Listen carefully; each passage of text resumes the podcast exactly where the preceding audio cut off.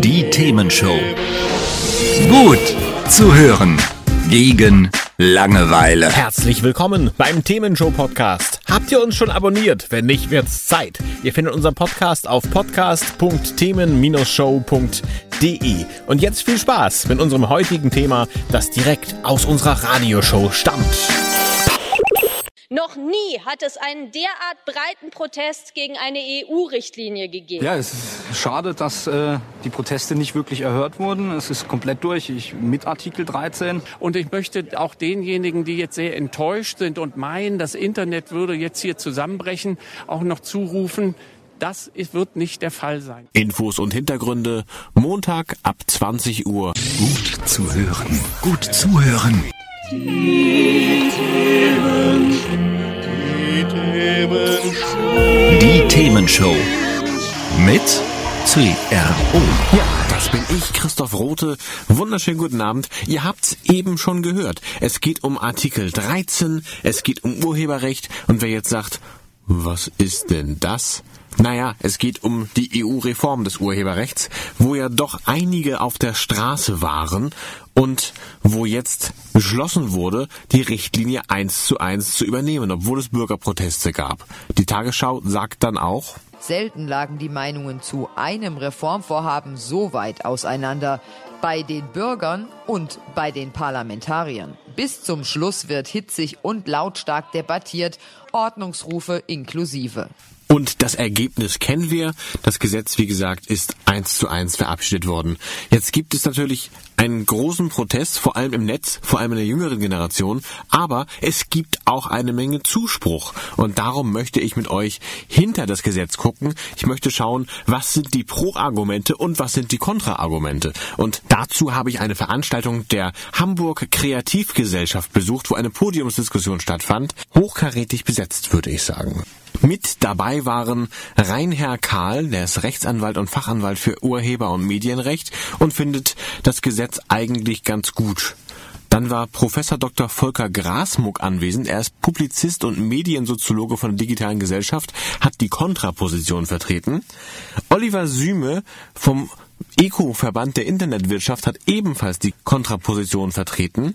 Und wir haben außerdem zu Gast Mickey Meuser, Bassist, Filmkomponist, Musikproduzent für nationale und internationale Filme und im Vorstand der Initiative Urheberrecht. Und wie sich herausgestellt hat, ist er noch in weiteren Organisationen unterwegs. Wenn ich jetzt im GEMA-Aufsichtsrat bin, was ich bin, dann hänge ich das deswegen nicht an die große Glocke, weil da müsste ein Schwanz dahinter stehen. Was ist der GEMA-Aufsichtsrat? Der GEMA-Aufsichtsrat ist gewählt, um die GEMA zu kontrollieren. Äh, das Image der GEMA ist, äh, weil sie Geld für Urheber haben möchte, über die letzten Jahre ähm, deutlich beschädigt worden. Und daran, dass solche Fragen aus dem Publikum kamen, merkt man schon, es ging zwischendurch hoch her in der Podiumsdiskussion, aber letztlich für die Pro-Position ist ja der GEMA-Aufsichtsrat genau richtig. Worum geht's jetzt bei dem Gesetz? Was steckt dahinter? Was sind die Pro- und Kontra-Argumente? Ihr erfahrt's hier in den nächsten 55 Minuten. Hier ist die Themenshow mit Christoph Rote. Es geht heute um Artikel 11, Artikel 13 und damit um das Urheberrechtsgesetz, das auf EU-Ebene am 27.3. Jahr im ersten Schritt schon mal verabschiedet wurde. Jetzt muss eine Zustimmung kommen, aber die gilt als relativ sicher. Das heißt, in zwei Jahren haben wir wahrscheinlich ein komplett modernisiertes Urheberrecht. Und die einen sagen, ja, super, die Künstler werden besser gestellt, die Verlage werden besser gestellt. Endlich gibt's auch Geld dafür, dass irgendwelche Werke genutzt werden, Musik gespielt wird und so weiter und so fort. Und die Gegner sagen, das Ganze geht weit übers Ziel hinaus, denn dadurch müssen Upload-Filter installiert werden und die werden das ganze Internet filtern und werden es äh, schwierig machen, dass wir noch Vielfalt im Internet haben und vor allem Meinungsvielfalt haben. Ein Mann, der uns das Gesetz erklären kann, ist Reinhard Kahl, Rechtsanwalt und Fachanwalt für Urheber und Medienrecht und der hat das Ganze erklärt bei der Hamburg Kreativgesellschaft, wo wir ja aufzeichnen durften und wo wir heute eine Menge Ausschnitte daraus hören werden. Momentan sind wir in der Situation, wir das ganze Urheberrecht und die Flankierung beruhen auf Richtlinien, die Anfang 2000, äh, ungefähr Anfang 2000 stammen. 2001 war das Zeitalter von Napster. Peer-to-Peer war damals das große Thema und die Musikindustrie hat es als erste erwischt und fühlten sich da bedroht. All das wurde unter dem Schlagwort Piraterie verhandelt. Es gab noch keinen Musikmarkt. 2001 wurde auch Windows XP eingeführt, hat DOS abgelöst, 2003 UMTS. Ähm, als äh, Idee sollte UMTS die Videotelefonie befördern. Tatsächlich wurde damit aber mobiles Internet befördert. Und zum Verständnis dessen, was da jetzt im Gesetz kommt, sollte man zwei Begriffe unterscheiden können. Primary Liability, Primary Liability, das ist der Täter. Das wäre bis jetzt der Uploader. Das heißt, ich bin Täter, ich bin voll verantwortlich. Wer ein Recht verletzt und der Täter ist, der kann in Anspruch genommen. Auskunft sofort unterlassen und auch Schadensersatz. Anders ist es bei der Secondary Liability. Das ist die berühmte Störerhaftung. Das heißt, ich bin nicht Täter, habe aber irgendwas damit zu tun. Ich hafte auch, aber sehr eingeschränkt. Zum Beispiel nicht auf Schadensersatz. Ich bin verpflichtet, bestimmte Maßnahmen zu ergreifen, um es nicht schlimmer zu machen. Klassisch Notice and Takedown. So ist es auch bisher. Werde ich darauf aufmerksam gemacht als Provider, dass ich Inhalte auf meiner Plattform habe. Ich bin aber nicht selbst Täter oder verantwortlich dann habe ich eingeschränkte Pflichten, Notice und Takedown. Das ist eine wichtige Unterscheidung. Und genau hier liegt ein Knackpunkt, sagt Oliver Süme, Vorstandsvorsitzender von ECO, dem Verband der Internetwirtschaft.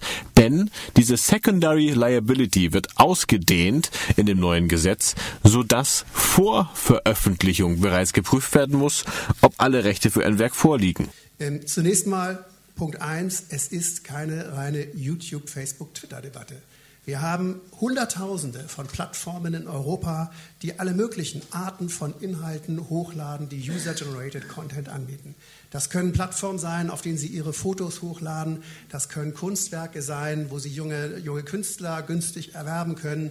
Das können äh, Foren sein, in denen Sie Reiseberichte und Fotos über Ihre Alpenreise ja, oder zu gesundheitsspezifischen Themen äh, über gewisse Krankheitsbilder hochladen mit anderen teilen können. All diese Unternehmen werden, es sei denn, sie sind jünger als drei Jahre, von dieser Verpflichtung betroffen sein. Das heißt, das sind doch keine urheberrechtlich geschützten Selbstverständlich. Wir sprechen nämlich nicht. Warum rein, nicht? Das ist nicht richtig. Es ist, es, ist, es ist nicht richtig. Es ist nicht richtig, denn auch das muss man mal ganz klar sagen. Wir sprechen nicht nur über Musik und Film. Wir sprechen über jede, jede Form von urheberrechtlich geschützten Werken. Und wenn ich ein junger Künstler bin und meine Bilder auf einer Plattform hochlade oder wenn ich ein semi-professioneller Fotograf bin, davon gibt es ganz viele, die versuchen sich die ein oder andere Mark über solche Plattformen dazu zu verdienen. Oder wenn ich urheberrechtlich geschützte Texte auf einer Gesundheitsplattform teile, dann sind all das urheberrechtlich geschützte Werke. Und man muss einmal ganz klar sagen, dass die Richtlinie keinerlei Ausnahmen macht. Es geht nicht um Musik, es geht nicht nur um Video und es geht vor allen Dingen nicht nur um Facebook und YouTube. So, was passiert jetzt? Die Richtlinie sagt, und das hat ähm, Herr ähm, K. ja völlig richtig zusammengefasst, wenn ich keine Nutzungsverträge und Lizenzen mit den einzelnen Urhebern habe, Punkt 1, und ergänzend keine technischen Maßnahmen ergriffen habe, um den Upload von illegalen oder nicht lizenzierten Inhalten zu verhindern, dann hafte ich zu 100 Prozent. Dann bin ich in der Täterhaftung drin, und das haben Sie richtig dargestellt. Und das wird für all diese kleinen und mittelständischen Anbieter von Inhalten heißen, dass sie entweder diese Upload Software, Filter, wie auch immer Sie es nennen wollen, zu installieren haben, andernfalls sind Sie in der Täterhaftung drin, oder Sie machen zu. Insofern gebe ich Ihnen insofern recht, ja, wir werden dort die Upload-Filter nicht bekommen, wo Unternehmen sagen, ich kann mir das gar nicht leisten, ich weiß gar nicht, wie ich das technisch bewerkstelligen soll. Abgesehen von diesem ungeliebten Artikel 13, was steht denn noch drin, rein Herr Karl? Wo habe ich sie? Irgendwo liegt sie. Das ist die ganze Richtlinie, die hat 80 Seiten. Von diesen 80 Seiten allein 8 sind nur der Artikel 13 mit seinen Erläuterungen. Insgesamt sind es äh, 24 Artikel. In den, Im Artikel 2 geht es um Definitionen. Das ist ganz wichtig für den Artikel 13, um den die Rede ist, weil dort wird definiert, wer davon überhaupt betroffen wird. Bei den Artikeln 3 bis 10 geht es viel um Schrankenregelungen. Ich hatte es vorher angerissen, also Text and Data Mining bedeutet, ich darf zukünftig aus großen Sammlungen von Inhalten, ähm, darf sie untersuchen und daraus Rückschlüsse ziehen, scannen. Das ist erlaubt. Es ist ebenso erlaubt und es sind weitgehende Regelungen getroffen, wie mit verwaisten Out-of-Commerce Inhalten umgegangen werden kann. Da geht es mehr um kulturelles Erbe. Es lässt sich also festhalten, dass einiges mehr drin steht als nur die strittigen Punkte.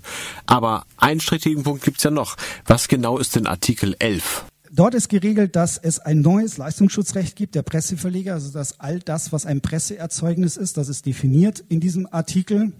zukünftig rechtlich geschützt ist. Das heißt, man muss eine Lizenz erwerben. Es ist weiter geregelt, dass daran die Autoren zwingend zu beteiligen sind.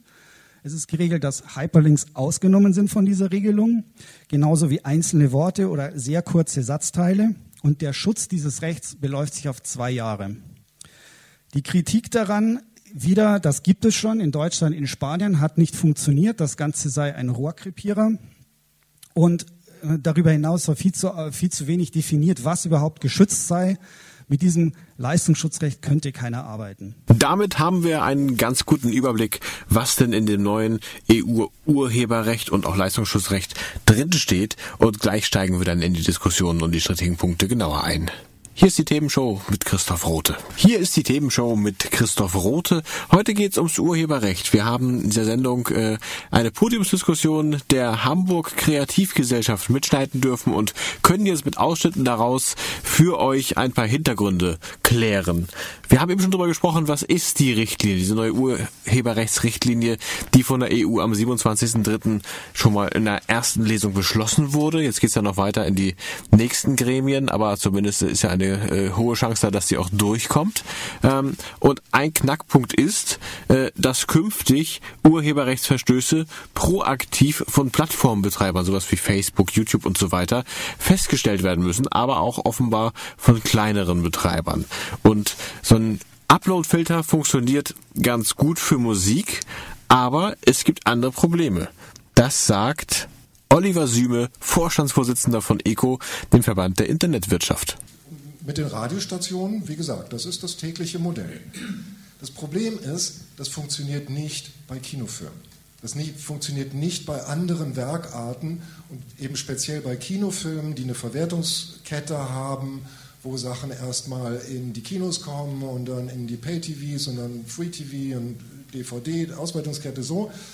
Ähm, und deshalb gibt es auch Verwertungsgesellschaften für audiovisuelle Werke, Genau, aber diese Werke, also ich kann ja nicht sagen, okay, ein, ein neuer Kinofilm läuft im Kino an. Ich setze mich hin, mit dem, äh, nehme das mit dem Handy auf, lade das auf YouTube hoch.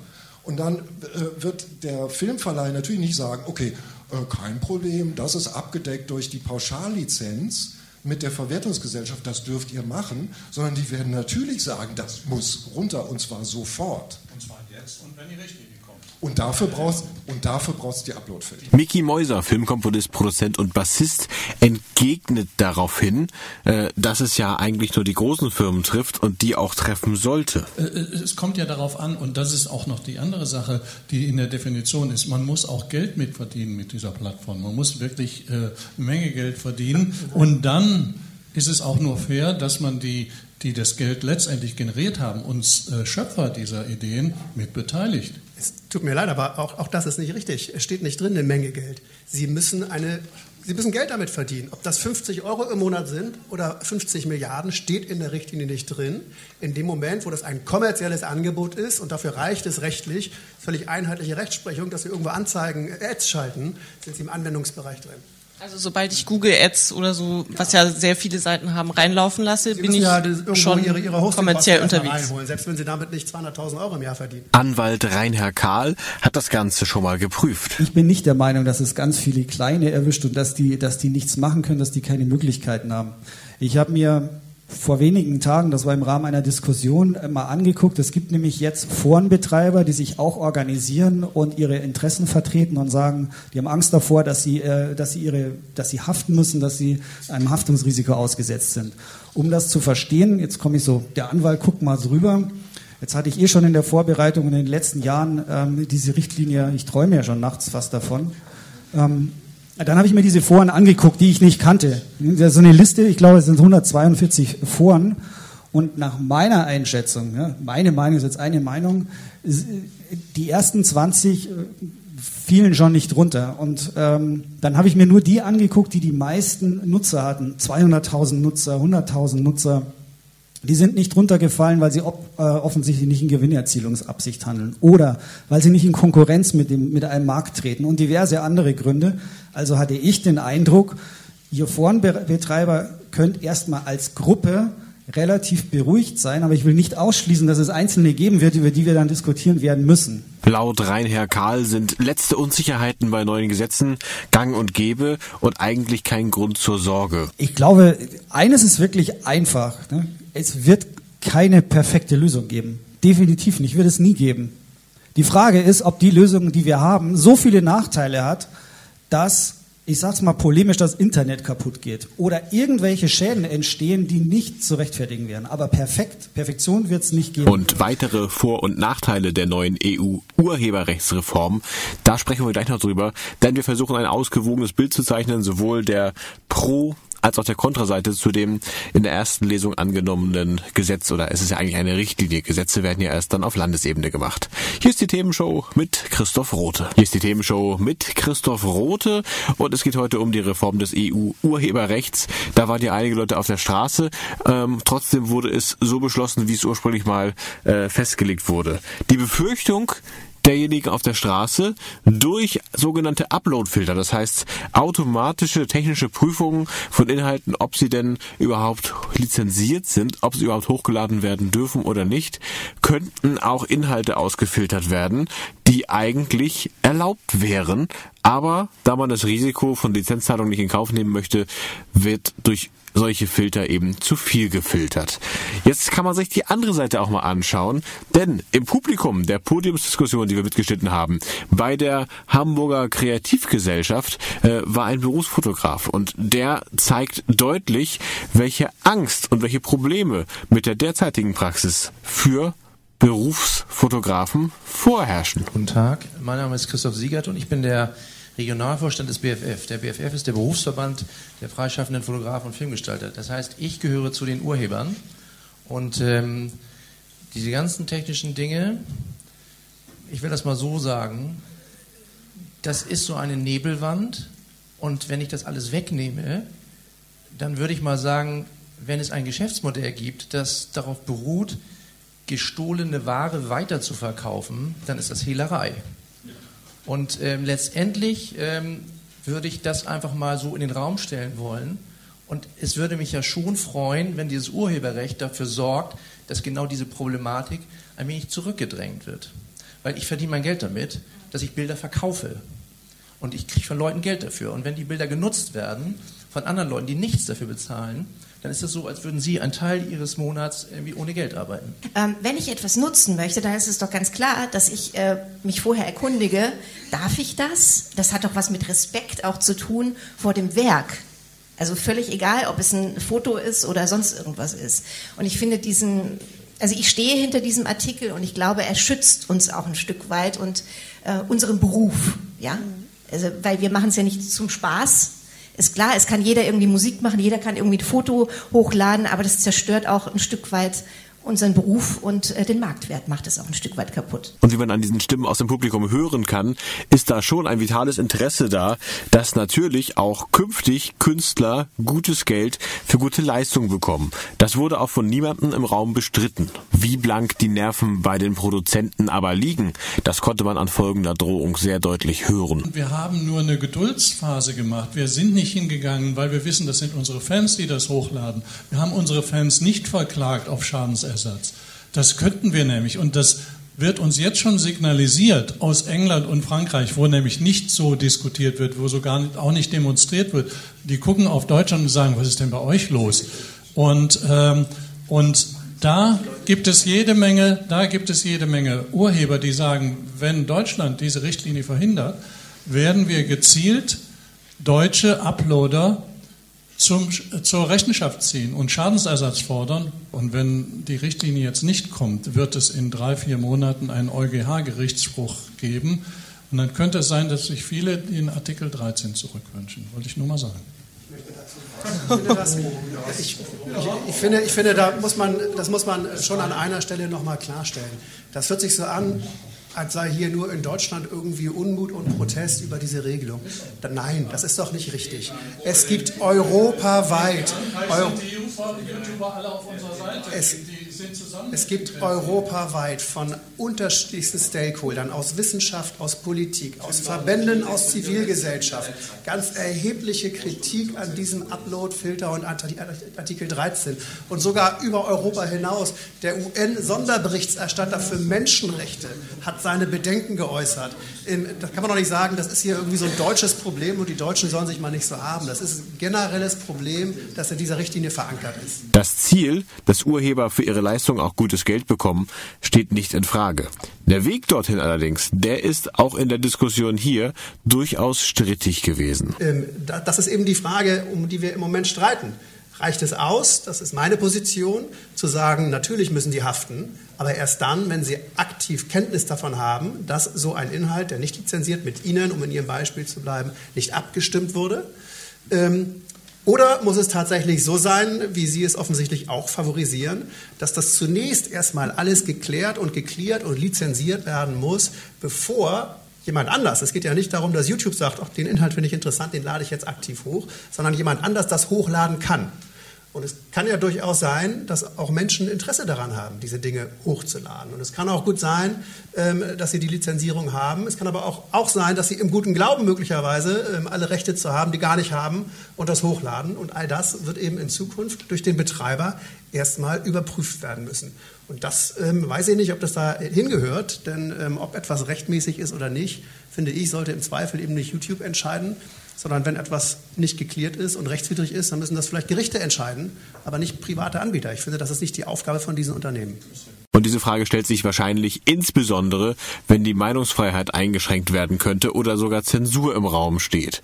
Allerdings, und das muss man auch mal sagen, auch heute ist es ja nicht möglich, auf den Plattformen alles Mögliche hochzuladen und zu veröffentlichen. Was wem wie oft angezeigt wird, bestimmen auch heute schon Algorithmen und auf YouTube zum Beispiel, auch heute bereits, Upload-Filter, Stichwort Content-ID. Hier ist die Themenshow mit Christoph Rote. Wir sprechen gleich weiter über das neue EU-Urheberrechtsgesetz, das am 27.03. in der ersten Lesung schon mal freigegeben wurde und jetzt in den nächsten Gremien geht. Hier ist die Themenshow mit Christoph Rote. Es geht ums EU-Urheberrecht und darum, was es für Vor- und Nachteile haben könnte hier. Wir möchten es ja möglichst ausgewogen gestalten. Eben haben wir, so viel zum Thema ausgewogen, schon mal die Sorgen der Macher zu Wort kommen lassen. Denn die Macher sagen, wir kriegen nicht das Geld, das wir kriegen müssten. Es ist teilweise wie Hehlerei. Unsere Werke werden einfach genutzt, ohne dafür zu zahlen. Andererseits, in der Community besteht die Sorge, was kann ich denn künftig noch tun? Was wird denn durch die zwangsweise nötigen, zumindest aus Sicht der großen Portale, Upload-Filter, was wird durch diese Filter also alles gefiltert werden? Geht das nicht schon an das Thema Recht auf eigene Meinungsäußerung? Geht das nicht schon darum, dass ich vielleicht keine Fotos mehr hochladen kann? Also noch, ähm, ich bin Robin und zwar komme ich frei aus der Community raus. Ich bin weder Mitglied einer Partei noch sonst irgendwie was. Und den Grundgedanken von Artikel 13 finde ich richtig. Also es muss was getan werden, ja. Da gebe ich dem Mickey Mäuser auch recht. Das ist, also wenn ich jetzt zum Beispiel ein kreatives Werk mache, ja, will ich dafür natürlich auch für mein Geld haben.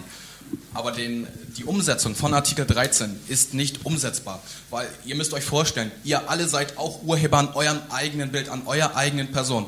In Artikel 13 steht auch zum Beispiel drin, ihr müsst äh, Facebook und Co. muss mit äh, jeder einzelnen Person auf der Welt eine Lizenzvereinbarung ein, äh, vereingehen. Ja? Das sind keine AGBs. Eine Lizenzvereinbarung ist, wenn ich jetzt zum Beispiel, nehmen wir jetzt mal Sie, Sie haben äh, Facebook findet Ihr Bild geil und Sie möchten 0,02 Cent kriegen Sie jetzt, äh, sage ich jetzt mal pro Klick jetzt vom Aufruf. Ja? Und das ist einfach nicht möglich. Ja? Oder auch die, auch die Fußballvereine, die Logos sind ja auch urheberrechtlich geschützt. Ich kann dann auch nicht mehr, mehr ein Trikot oder sowas hochladen, weil da auch zum Beispiel jetzt, zum Beispiel ich bin jetzt auch HSV-Fan, ja, wenn ich jetzt zum Beispiel hier eine HSV-Vibe habe, kann ich das da zum Beispiel gar nicht mehr hochladen. Selbst wenn die Fußball...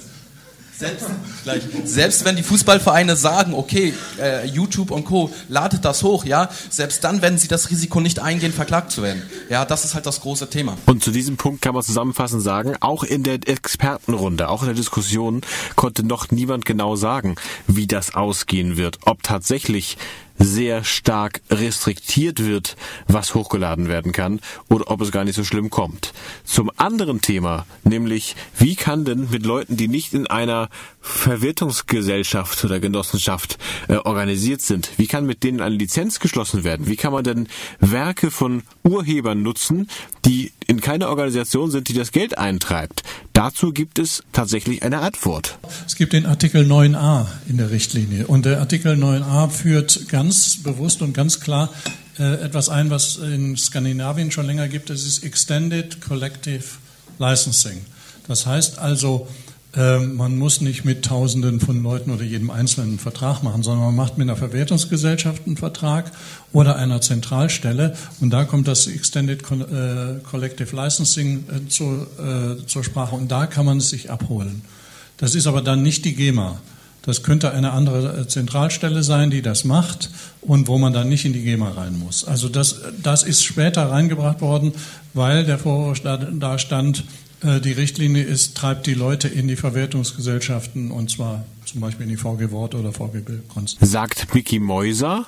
Allerdings, und das ist der Einwand, der hier auch dazu kommt, ob dieses Gesetz Bestand haben wird.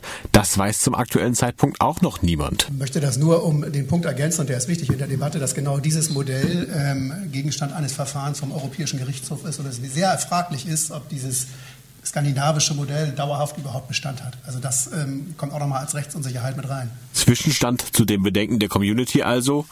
Für eins von den beiden Dingen ist in der Richtlinie gesorgt. Ob es aber so kommen kann, ist nicht klar. Für das andere sind die Antworten zum heutigen Zeitpunkt noch völlig unklar.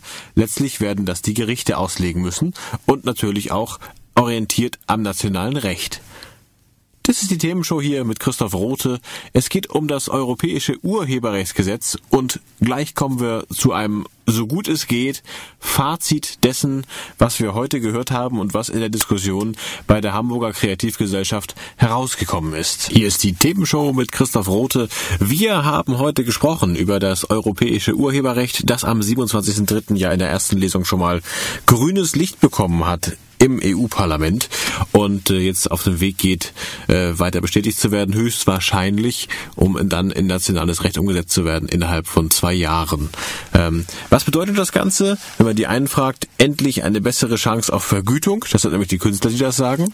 Wenn man die anderen fragt, das sind speziell die jüngeren Leute, die viel im Internet machen und vielleicht noch mal was hochladen hier und da.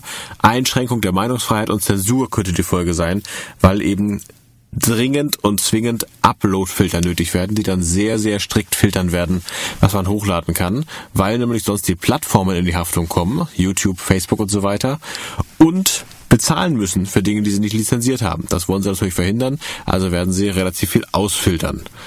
Jetzt muss man sich mal überlegen, das ist jetzt mein persönliches Fazit. Eigentlich sind die Positionen gar nicht so weit voneinander entfernt. Die einen wollen was hochladen können, haben aber kein Problem damit, dass die Künstler Geld bekommen.